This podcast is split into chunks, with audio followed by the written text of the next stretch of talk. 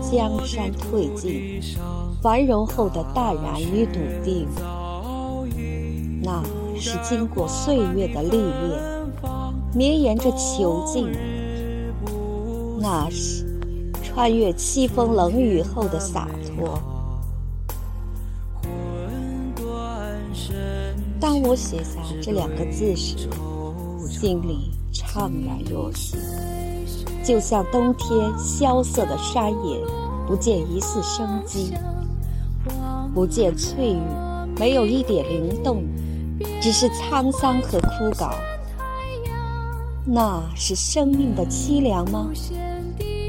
哦，不，那是它颜色的褪尽后的灵魂。它是集洒脱与囚禁的合体而来，然后凝集着沧桑的身姿。你若细看，将透见它生命的沉淀。它化成这一只枯干的苍老，把祥和镌刻成干骨。其实，它就是把那花开花落过后。用寂静与安然来诠释生命体面的呈现。心若已苍老，即使敛收着魂魄，不再是怒放的生命，却也是彻底收敛的超然。不是没有过激情的迸发，而是把历练过四季的冷暖寒暑蕴藏在干枯里。把历史藏点于心的结果。文人墨客对枯的描绘，似乎只是寥寥数语，笼统而概括。更多时候，把葱郁绿翠，来用诗句笔墨，来赞颂生命的蓬勃。当然了，这也是对生命的尊重与热爱。枯呢，枯干是灵魂，是生机的血液，是生命的承载。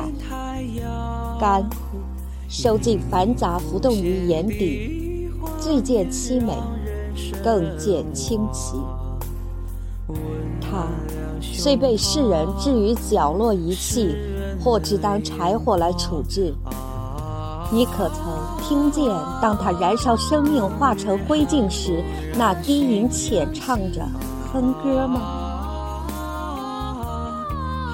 我独爱一种历练过百回的生命，生命里蕴含着它的春秋。枯槁的干骨，常常是我回味它在风雨凄凄中傲然不变。它的过往在凛冽里走来。寒风吹尽，凄雨历尽，它是在岁月里激扬走过来。苍翠欲滴，只是他一颗年轻的心，终将会老去，老去即系枯骨。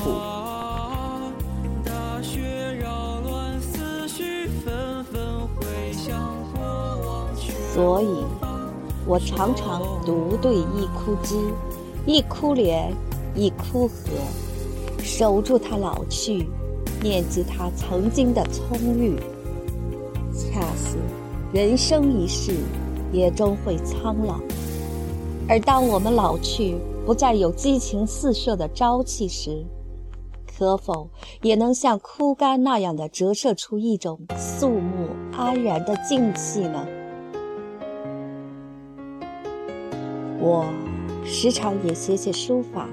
我不太喜欢浓墨，但也不完全排斥浓墨，独爱用枯墨来书写。浓墨恰是太深沉，惜墨又似乎太虚脱，唯有枯墨留下飞白，意境深远，古韵十足。走往案台前，铺开宣纸，一笔沾满墨水。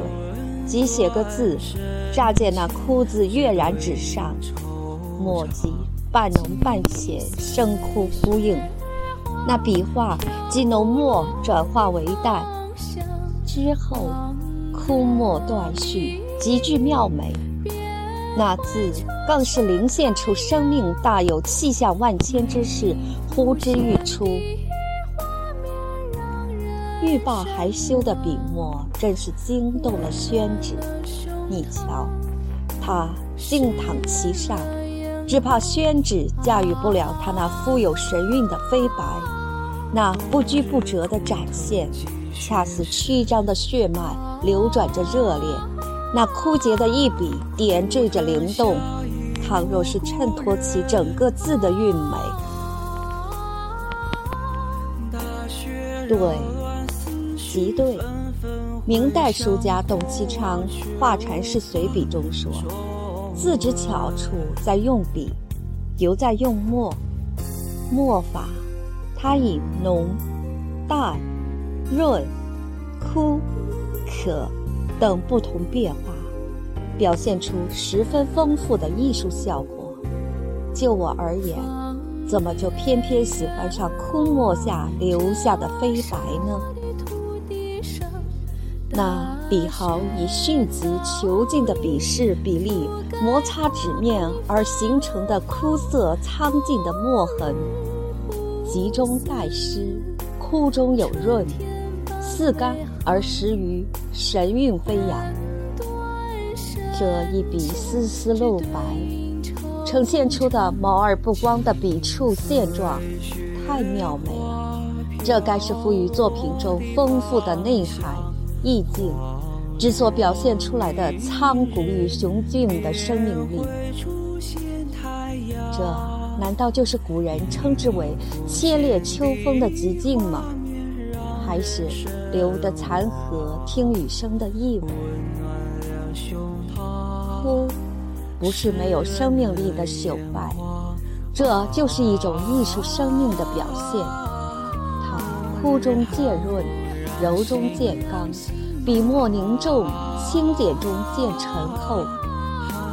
简而言之，应该是表达一种孤独但又闲适的形态吧。但是，它是有意境的，有态度的，有奇美的。现代人也太有喜欢以枯的形式融入生活。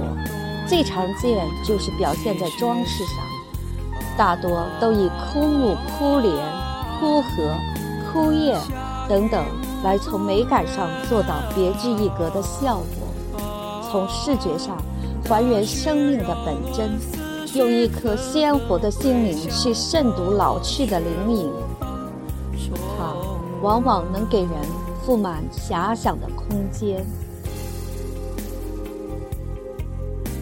枯，透露出简练之气，呈现出张弛之力。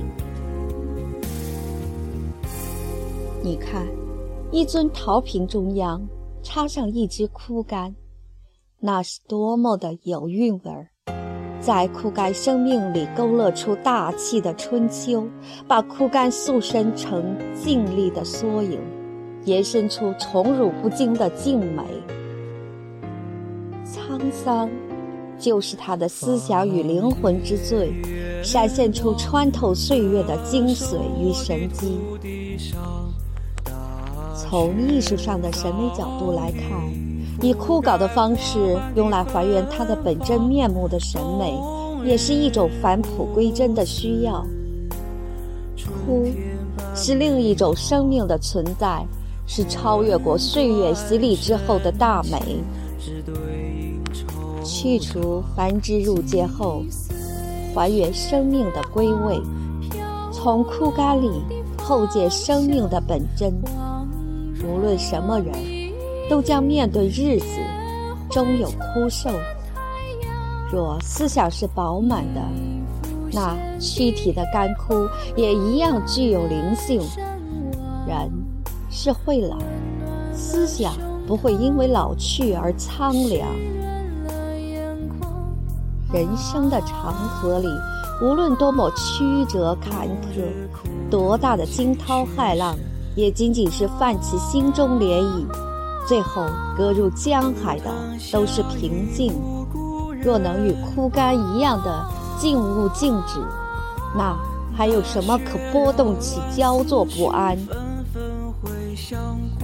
伊赛亚说：“人生如同花，人生如同草，花必凋谢，草必枯干。”亲爱的朋友，有谁能将她的美貌、青春、风采继续存留？断语即枯干，低昂不明飞。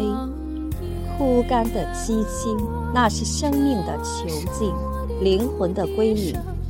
看尽铅华以后的世界，独秀一枝，隐藏在宁静里，把浮华来风干。我喜欢枯物，除了寻求一种思想的渴望以外，更是对他前身的一份尊崇。